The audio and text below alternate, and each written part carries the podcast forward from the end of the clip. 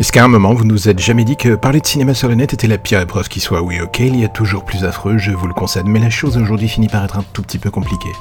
D'un côté, il y a l'espèce de chef de plomb que l'on peut parfois se mettre avec certains distributeurs, on a tous eu le cas au moins une fois.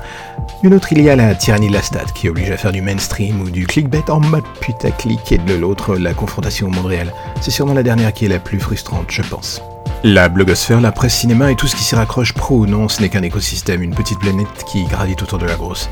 En l'occurrence, le public, les gens normaux, la plèbe qui paye sa place et popcorn et va au cinéma maximum 3 ou 4 fois par an.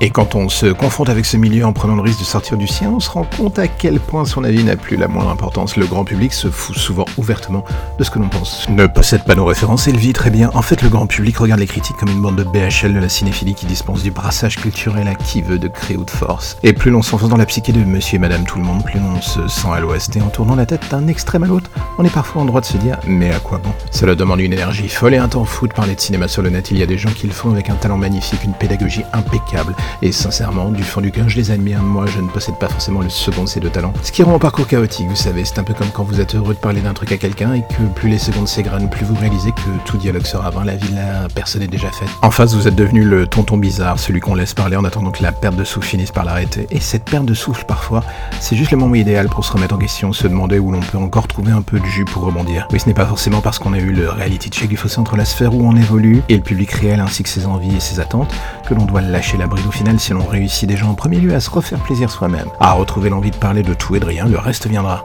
Et que l'on parle de cinéma, de culture, de jeux vidéo ou même de cul, c'est une chose de garder un œil sur le public et ce qu'il attend. C'en est une autre de ne pas se perdre de vue soi-même, en se formatant trop aux attentes. En gros, soyez vous-même vu que tous les autres sont déjà pris.